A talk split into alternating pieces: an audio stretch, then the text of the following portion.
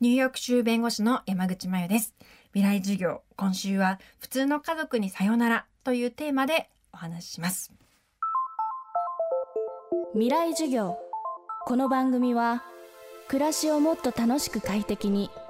川口義賢がお送りします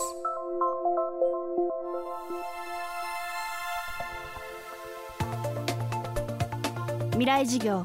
今週の講師は東京大学法学部を首席で卒業し財務省酒税局と日本の弁護士事務所でキャリアを積んだ後ハーバード大学ロースクールを卒業。現在はニューヨーク州の弁護士でもある山口真由さん。そんな輝かしい経歴の山口さんがずっと疑問に抱いていたこと息苦しいと感じていたことを一冊の本にまとめました。タイトルは「普通の家族にさようなら」現在37歳独身の山口さんはこれまで普通の家族と呼ばれる枠組みの外にいることで社会での居場所がなくなることを感じてきたといいます。しかし選択的夫婦別姓同性パートナーシップ体外受精や iPS 細胞を使った最先端生殖医療の研究こうしたことの影響で今家族や親子夫婦の定義は複雑化しています。未来授業1時間目。テーマは普通の家族。それは聖なる呪い。そう、常に日本もそうですけど、やっぱり有吉さん、夏目美久さんご結婚。結婚イコール女の幸せっていう報じ方をやっぱりするじゃないですか。だから私なんかはそれに若干違和感あって結婚してない人だって幸せに生きてる可能性があるんだけれども私は37歳でまだ結婚してなくってやっぱり社会の中で女の幸せイコール結婚だっていう圧を感じる時があっていわゆる普通の家族みたいなものは聖なる呪いなんだとそれに挑戦状を叩きつけてやるっていうつもりで書いたんですけど。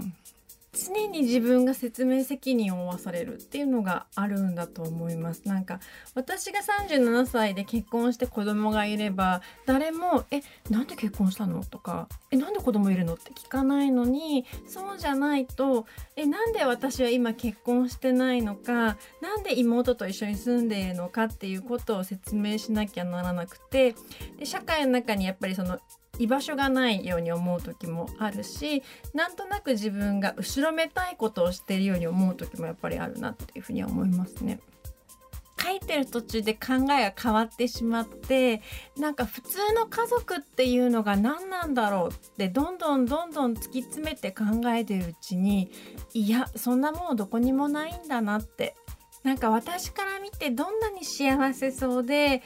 旦那さんがいて子供がいてっていうそういう家庭でも家族ってやっぱりそれぞれの葛藤なんだと。みんなそれぞれの場所で戦ってるんだからその人たちみんなにエールを送りたいっていうふうには思っていて。であなたはどうですか？あなたはどうですか？ってその全ての家族に対してその何て言うかそれを認めたいなっていう気持ちがあります。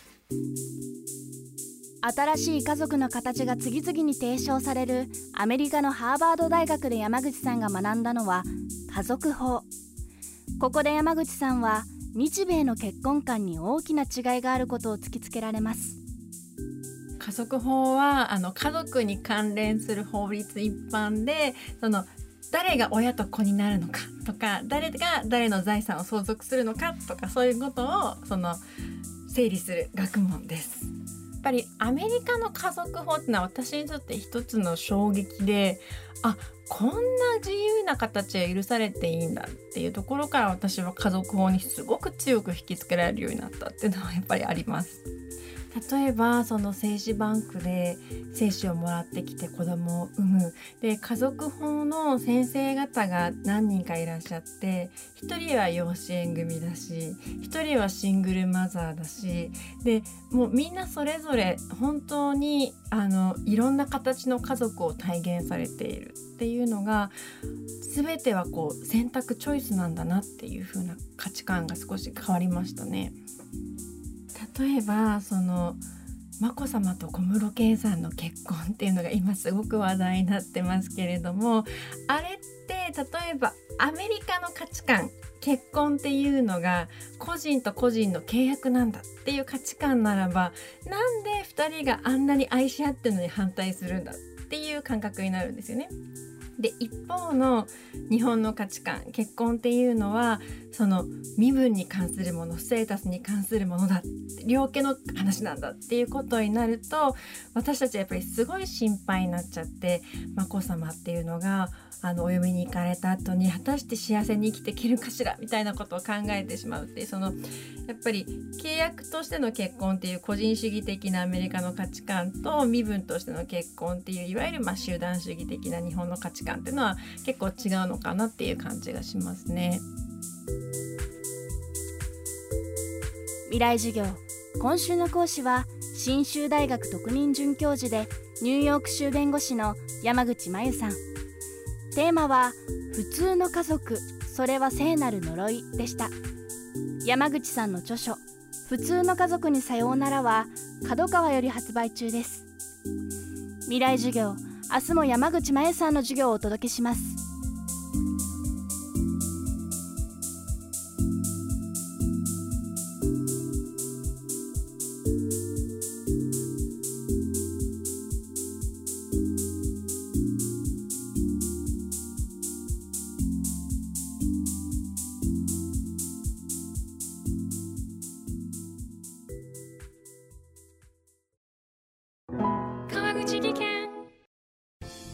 の転落大きな怪我につながるので怖いですよね。